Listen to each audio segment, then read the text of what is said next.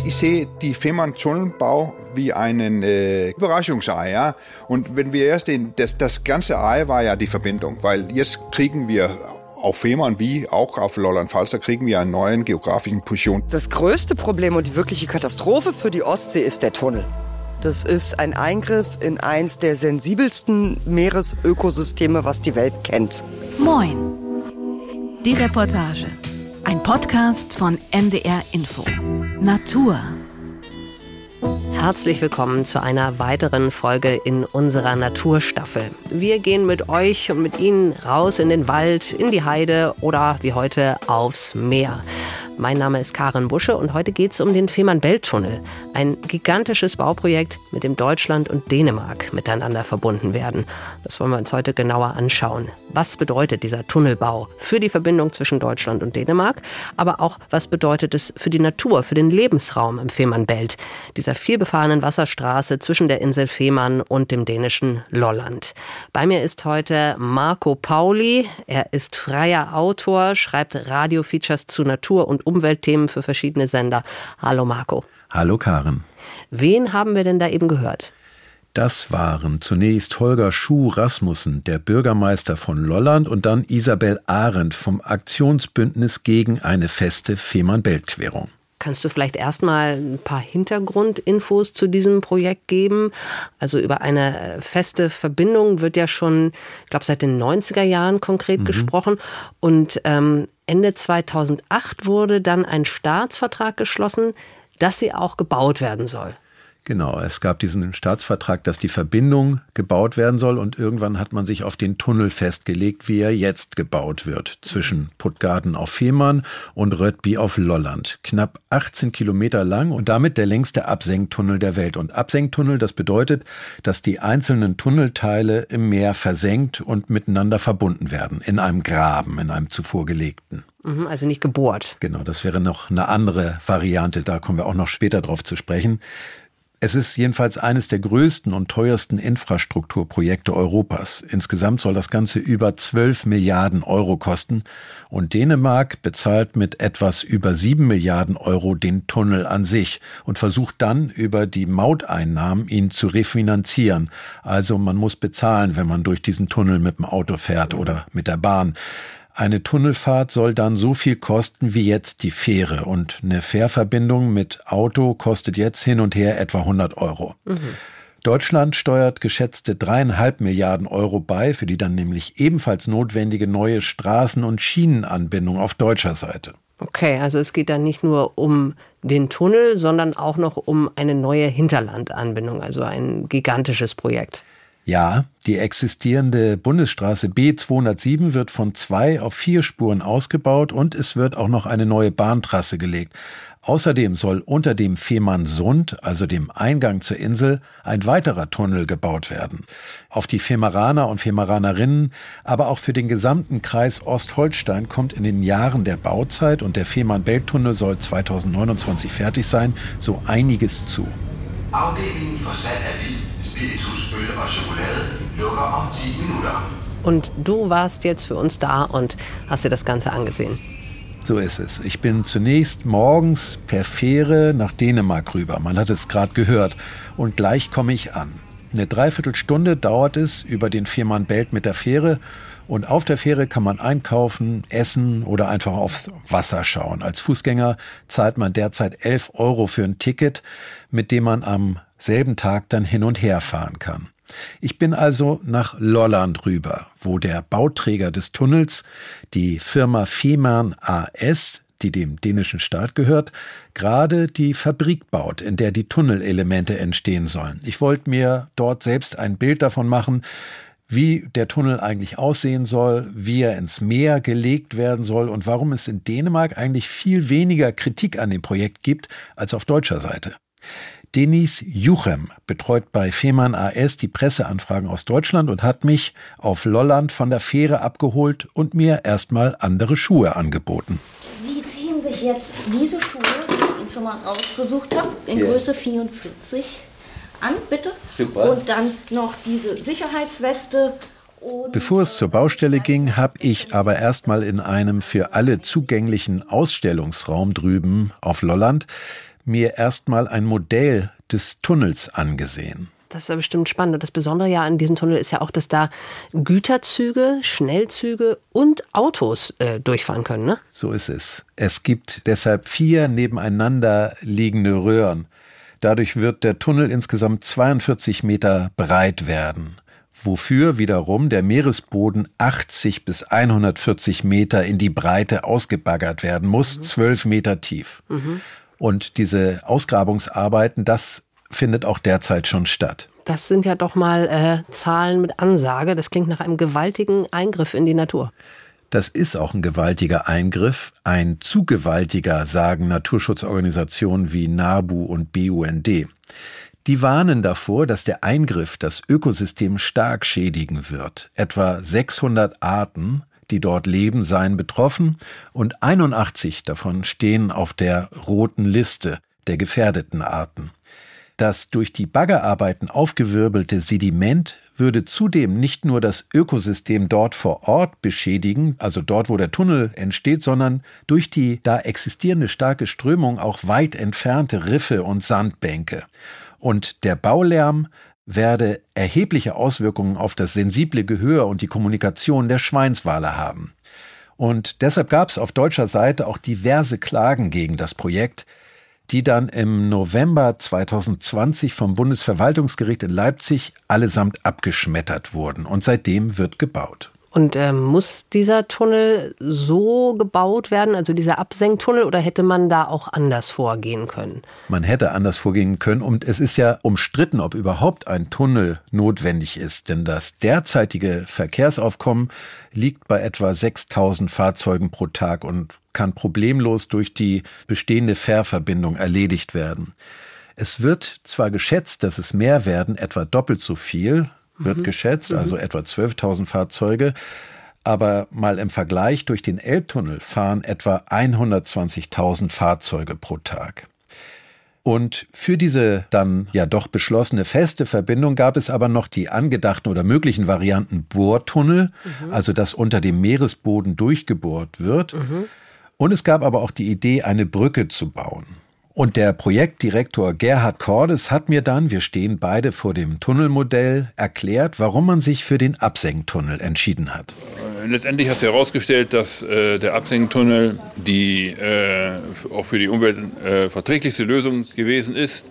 Und es war im Wettbewerb mit der Brücke. Die Brücke durch die vielen Fundamente und die vielen Stützen, die man da hat, hat natürlich einen größeren Einfluss auf, auf die Fließgeschwindigkeit im Fehmarnbelt und, und andere Schwierigkeiten. Und hier der Tunnel wird in dem Seebett äh, unten hergestellt, in einem 12 Meter tiefen Graben, wo dann die Elemente versenkt werden. Und dann wird es bodengleich abgeschlossen wieder und das, das Seebett wird wieder so aussehen wie früher und wird sich dann auch wieder neu entwickeln können in dem Bereich. Also nochmal fürs Verständnis, da sind diese vier Röhren für Züge und für Autos und die werden dann sozusagen ähm, in einen Graben in der Ostsee oder auf dem Boden, auf dem Grund der Ostsee gelegt und dann wieder zugedeckt. Genau, und ein Tunnelelement ist 217 Meter lang und das besteht aus neun Einzelteilen. Aha. Und so ein Einzelteil muss in einem Stück gegossen werden. Alle vier Röhren liegen also nebeneinander als ein Stück gegossen. Ach, verstehe. Okay. Und dann habe ich neun Teile, die ich dann hintereinander zu einem Element mache. Im Prinzip ist es ein Stecksystem aus wirklich sehr großen Tunnelelementen. So kann man sich's vorstellen. Und dass es als ein Element gegossen wird, das muss so geschehen, damit es stabil genug ist unter Wasser. Mhm. Und dieses Tunnelelement, dieses 217 Meter lange, wird dann mit einem schwimmenden Ponton mhm. zu der Meeresbaustelle transportiert und dort abgesenkt. Und der Stand der Dinge, wie es im Moment aussieht, das wurde mir dann auf der Baustelle gezeigt. Deshalb auch die Schuhe. Genau. Und ähm, wo gehen wir jetzt hin? Wir sind jetzt auf einer Aussichtsterrasse, von der aus wir einen sehr guten Überblick über die dänische Baustelle haben. Und wie sieht es dort aus? Die Baustelle auf Lolland ist über einen Quadratkilometer groß, gigantisch groß, also von unüberschaubarem Ausmaß, zumindest von dieser Aussichtsplattform aus. Mhm. Wie gesagt, derzeit werden dort die drei Fabriken für die Röhren gebaut. Und da arbeiten im Moment schon etwa 800 Leute. Wenn dann die Röhrenelemente dort gebaut werden, werden es 2000 Leute sein, plus Versorgungspersonal, also nochmal sehr viele Menschen. Ich stelle mir das ja auch sehr anspruchsvoll vor, dass diese Röhren ja dem enormen Wasserdruck standhalten müssen. Ja, das ist es auch. Und deshalb werden sie auch aus einem Guss hergestellt und nicht wie sonst bei Betonbauten üblich aus Boden, Wänden und Decke zusammengesetzt. Mhm. Und die Rohstoffe Sand, Zement, Stahl und Kies werden übrigens über den extra für die Fabrik geschaffenen Hafen angeliefert. Beeindruckend fand ich auch diese sogenannten Verschubbahnen. Das sind im Grunde Schienen aus Beton, auf denen die Tunnelsegmente hin und her und nachher ins Wasser geschoben werden.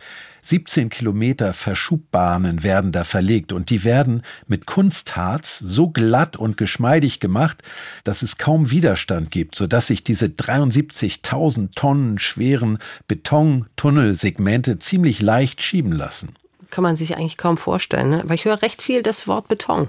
Und es ist auch viel Beton, der da verbaut wird. 3,2 Millionen Kubikmeter heißt es. Und die Fabrik, das ist die größte Betonproduktionsanlage der Welt. Beton wird ja aus Zement gemacht und der zählt ja zu den größten CO2-Verursachern, oder? Genau so ist es. Und das habe ich auf der Baustelle auch angesprochen. Ja gut, Beton, das ist, da, da brauchen wir nicht drum herum reden. Beton ist, ist der Baustoff, wo sehr, sehr, viel CO2 verbraucht wird. Keine Frage in der Herstellung, gerade wegen des Zements. Und, aber wir überlegen und sind gerade da am Prüfen, ob wir andere Zementsorten benutzen können, wo wir den CO2-Ausstoß mit äh, reduzieren können. Da sind wir aber noch in den Versuchen, sage ich mal so. Wir haben erste Versuche gemacht mit anderen Zementen und hoffen, dass wir da auch Mitte des Jahres da zum, zum Ergebnis kommen. Aber das ist schon ein wichtiges Thema für uns. Aber man, man sollte den Fokus nicht nur auf den, den Beton legen, man sollte den Fokus schon auf das Gesamtprojekt sehen, was wir damit erreichen. Wenn Sie, wenn Sie den Güterverkehr nach Deutschland, die Fahrzeiten um was ich, zwei bis drei Stunden reduzieren, wenn Sie den, die, die Züge reduzieren auf zweieinhalb Stunden statt auf viereinhalb Stunden und der, der Anreiz auch für Personen, den Zug dann eher zu nehmen zwischen Kopenhagen und Hamburg, dadurch die positiven Folgewirkungen, dass dann CO2 reduziert wird, auch andere Umwelteinflüsse reduziert werden, die muss man aber auch im Kopf haben. Und dann bauen wir den Tunnel für eine Laufzeit von 120 Jahren. Normal baut man für, was ich, 60, 80 oder 100 Jahre, aber 120 Jahre ist, glaube ich, ein neuer Standard. Der Hintergrund ist dann, eben ein nachhaltiges äh, Bauwerk zu schaffen, was eben für eine Dauer von 120 Jahren auch mindestens hält. Ja, um die zwei Millionen Tonnen CO2 werden durch den Bau freigesetzt. Zum Vergleich, die BerufspendlerInnen in Deutschland verbrauchen mit ihren Kfz pro Jahr rund 1,5 Millionen Tonnen CO2. Hm, was wiegt jetzt schwerer?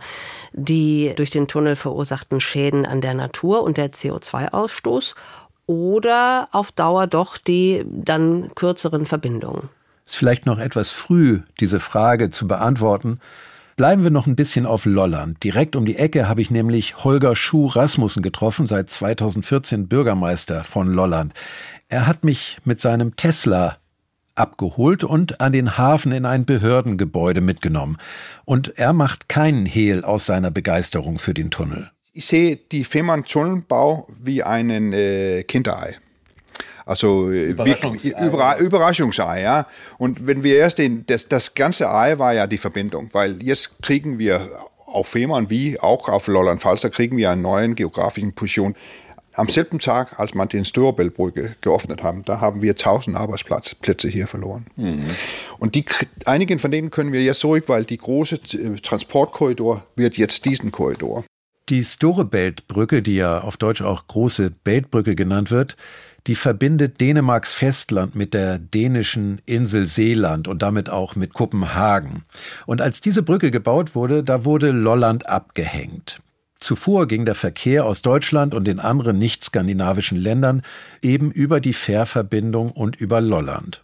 Und gibt es noch andere Gründe, warum Holger Schuh Rasmussen, also der Bürgermeister von Lolland, das Projekt so positiv sieht? Oder wie hat er gesagt, als Überraschungsei?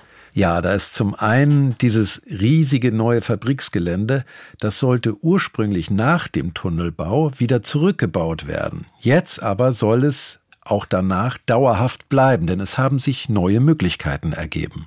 Hier vor dem Sommer hat man ja die vier Länder, Belgien, Holland, Deutschland und Dänemark haben sich einen, eine Abmachung gemacht in, in Esberg, dass man äh, die Nordsee, wollte man da 10.000 Windmühlen bauen für, für äh, erneuerbare Energie. Mhm. Äh, um, und äh, nachdem das passiert ist, dann hat das dänische Parlament gesagt, wir wollen diesen äh, Fabriksanlage behalten.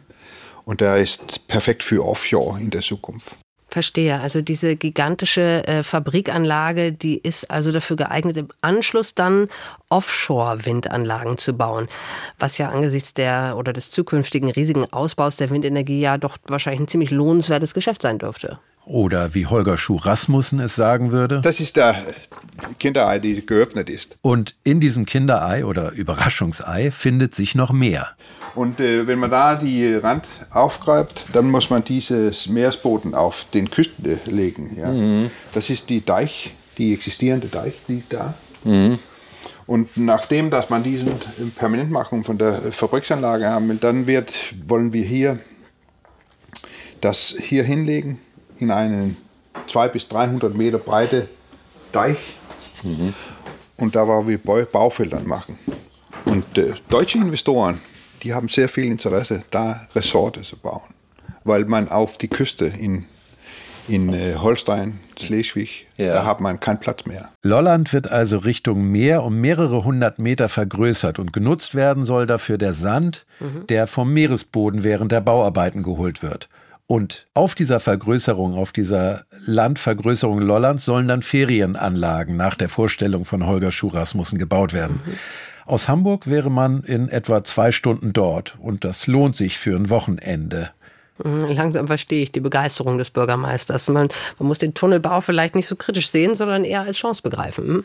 Dem würde Holger Schuh-Rasmussen auf jeden Fall zustimmen. Also man kann ja, äh, man kann ja daraus machen, was man will. Also ich glaube daran, ich habe ich bin hier geboren, habe das ganze Leben hier gelebt. Als ich äh, kleines Kind war, haben wir darüber gesprochen, äh, dass wir eine festen Verbindung nach Deutschland haben. Also die Storebelt, als man das äh, gebaut haben, da, wenn man da eine Volksabstimmung in Dänemark gehabt hätten, dann hätten man sicherlich, dann wäre es sicherlich gescheitert. Aber heute, wenn man erst diese Jetzt haben wir diese Verbindung. Dänemark ist zusammengebracht worden.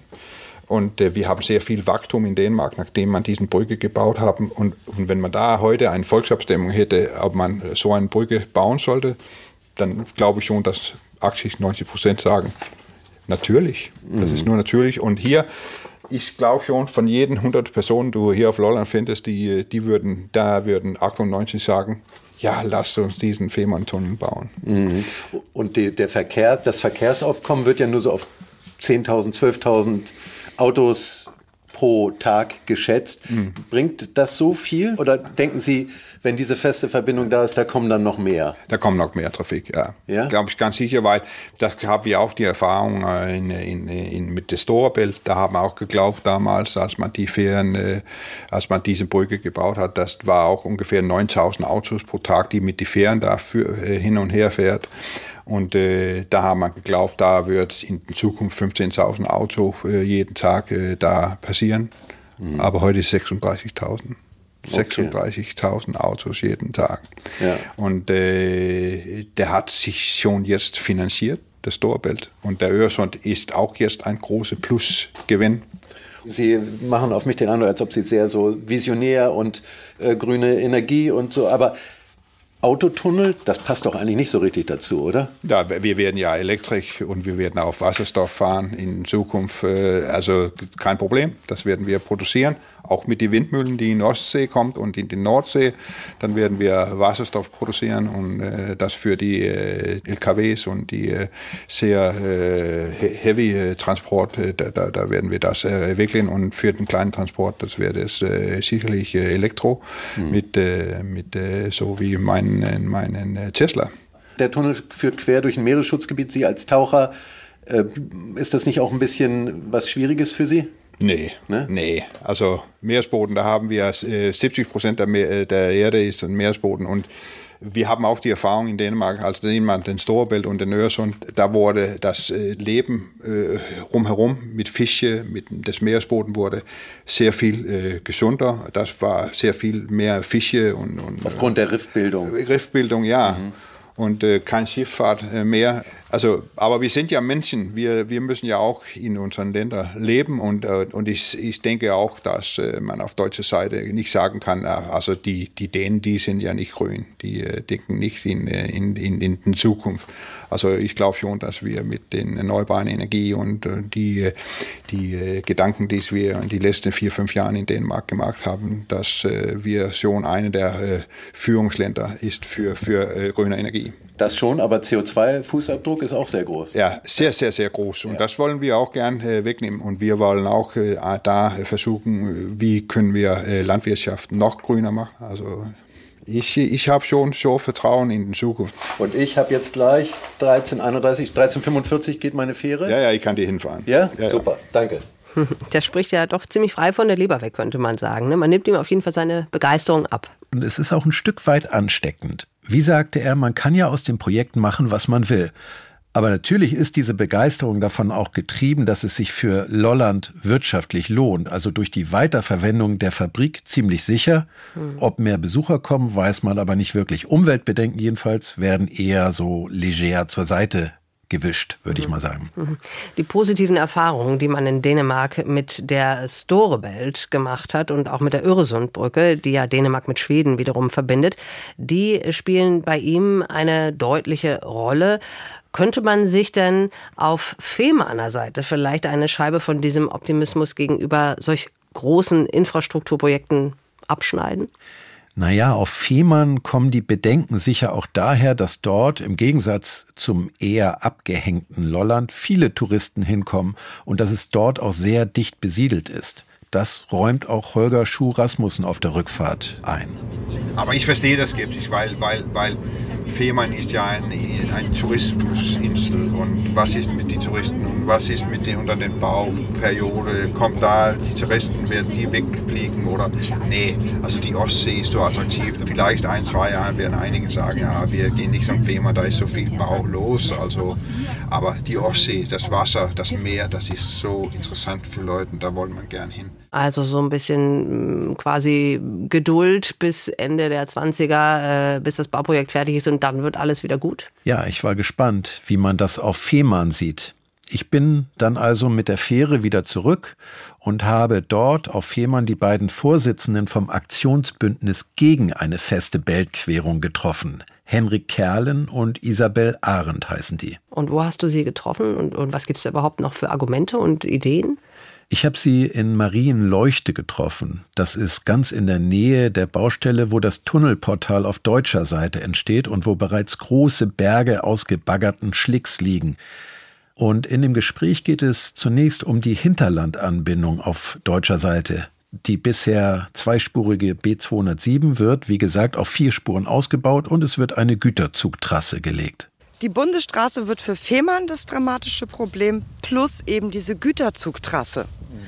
Und das, wie gesagt, eben von hier, Puttgarden, bis Lübeck. Das sind 90 Kilometer. Da ist einmal komplett die Insel durchschnitten und einmal wird Ostholstein von Nord nach Süd durchschnitten.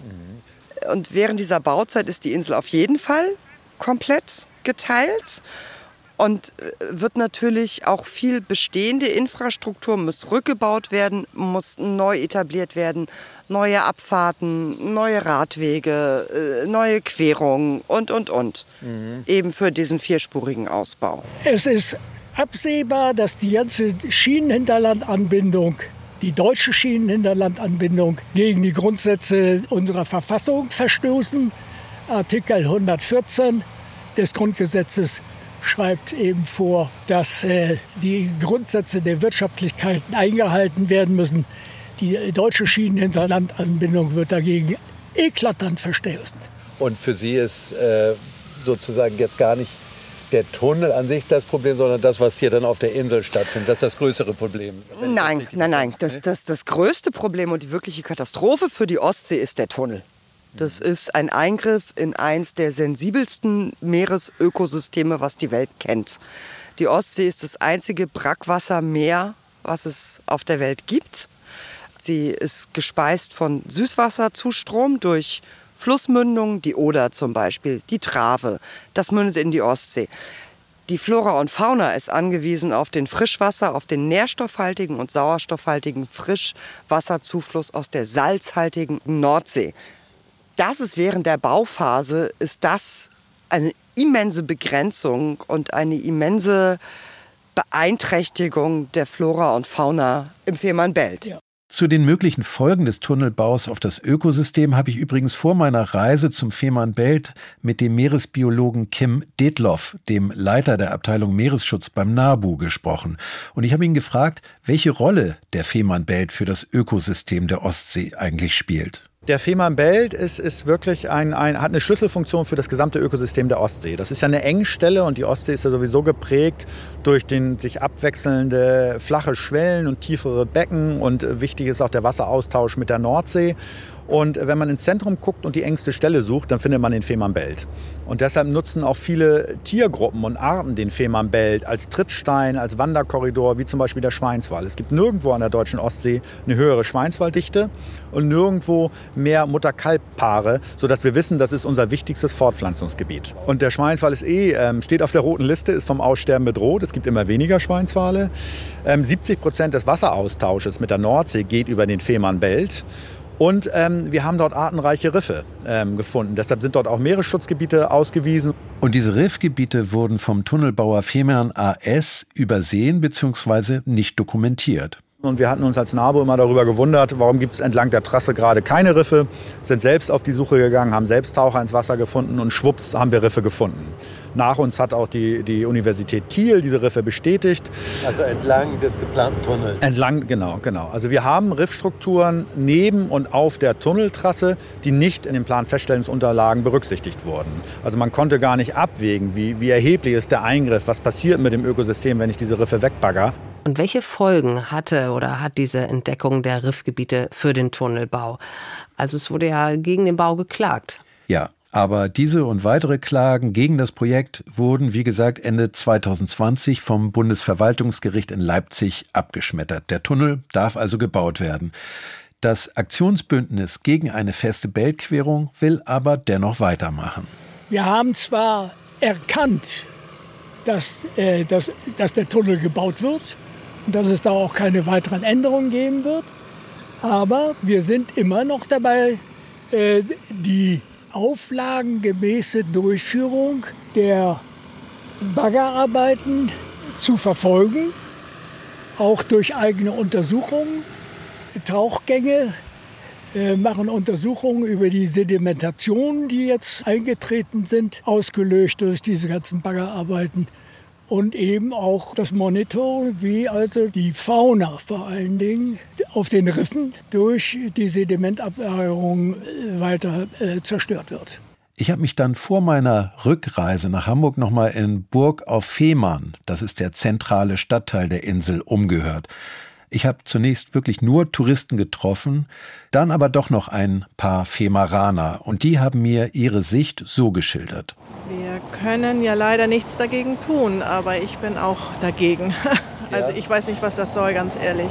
Wir haben die tollen Schiffe, die Lkw-Fahrer können ähm, ihre Pause einlegen, die können was essen. Ich glaube, die können sogar duschen auf den Fähren. Ähm, Guter Punkt, hatte ich noch nicht bedacht. Ja, mhm. Äh, müssen ja auch ihre Pause einlegen. Ne? In die Natur wird halt eingegriffen. Ähm, ja, ich weiß nicht, wer sich da ein Denkmal setzen möchte. Fehmarn hat davon nichts. In meinen Augen. Sie sind Fischer? Ja. Und Wie armselig das hier ist. Kommen Sie damit in Berührung mit dem Tunnelbau? Mit dem Tunnelbau selbst nicht, aber mit den Ausgrabungen, ne? Die sind ja die ganzen Sedimente im, im Wasser drin. Das Wasser ist ja ewig trübe. Und das macht der Fisch nicht. Okay. Da fangen Sie weniger. Wir fangen weniger dadurch, ja. Die wir in Puttgarn hatten. Die Schweinswale sind verschwunden? Die sind schon seit vorletztes Jahr verschwunden. Okay. Ja, Drüben in Dänemark wird ja behauptet, äh, es gäbe keine Beeinträchtigung, aber Sie beobachten, aber Sie beobachten das anders. ja. Ja, wir werden alle für doof erklärt hier auf der Insel. Das ist einfach so. Der Tourismus geht kaputt. Mhm die Fischer gehen kaputt, weil es nichts mehr gibt, weil alles kaputt gemacht wird. Und die haben uns alle gesagt, wir sind alle auf der verkehrten Linie. Wir haben keine mhm. Ahnung davon. Ja. Äh, ist es bei den Filmeranern allgemein haben die alle diese Ansicht oder ist das, ist das Der gespalten? größte Teil, Der ja. größte Teil, ja. Wir waren ja alle dagegen. Ja. Ne? Aber hat ja nichts genützt. Nee. Wie viele Leserbriefe waren da bei uns im FT? Oh, Wie, wie noch viele und noch. Unterschriften ja, sind gesammelt Unterschriften worden? Und, und, und. Nee, lass mal. Nee. Und was ist mit dieser Hinterlandanbindung? Befürchten Sie, wenn das jetzt richtig losgeht im nächsten Jahr? Naja, Bauarbeiten schrecken die Leute immer ab. Das ist ganz egal, wo was gebaut wird. Wenn irgendwo was gebaut wird, bleiben die Leute aus. Das ist nun mal so. Ne, das können sie ja, wenn da St- Straßen ausgehoben werden und alles Mögliche und dann kommen noch Staus und alles dazu, das wird ja nicht, wird ja nicht ohne dem abgehen. Und Ne? nachher, wenn der Tunnel fertig ist, dann sieht es nämlich so aus, die fahren in Heiligenhafen in den Tunnel rein, fahren nach Dänemark und nach Schweden über die Brüche und dann sind sie weg. Und die kommen nicht mehr hierher. Glaube es mir. Pass mal auf. So wird das schon Ja, kommen. wir lassen uns überraschen, Ina. Ja. Das nützt ja nichts. Nee. Wir können es nicht ändern mehr, leider Gottes, aber Sie haben es probiert offenbar. Ja. ja. Und wie? Wie, ja. Überall lagen die. Zettel. Ich hab überall und da habe ich unterschrieben. Immer die äh, blauen Kreuze waren überall an. Und, ne? Aber hat nichts genützt.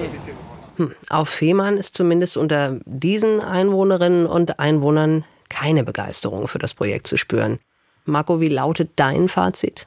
Zum einen verstehe ich die dänische Begeisterung für das Projekt und finde auch den Wunsch, die Verbindung zwischen Deutschland und Dänemark zu stärken, schon sympathisch. Hm, Oder dass man mit der Bahn von Hamburg in zweieinhalb Stunden in Kopenhagen ist? Durchaus attraktiv. Dennoch rechtfertigt das derzeitige Verkehrsaufkommen zwischen Fehmarn und Lolland meiner Meinung nach zumindest keine Ausgaben in dieser Höhe. Und der Eingriff ins Ökosystem ist ziemlich heftig. Ich habe aber auch Vertrauen in die Selbstheilungskräfte der Natur. Übrigens, was die zweifelhafte Wirtschaftlichkeit des Tunnels angeht, kommt erschwerend hinzu, dass Scantlines den Fährbetrieb aufrechterhalten will. Die Reederei baut dafür gerade eine Fähre mit Elektrobetrieb.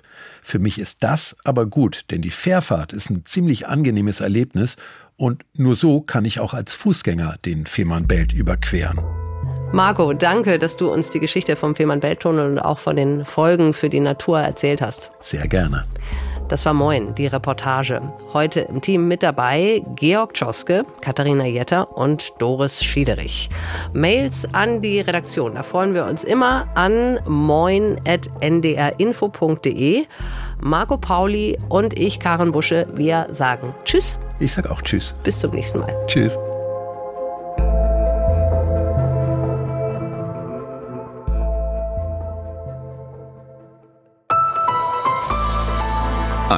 Podcast von NDR Info.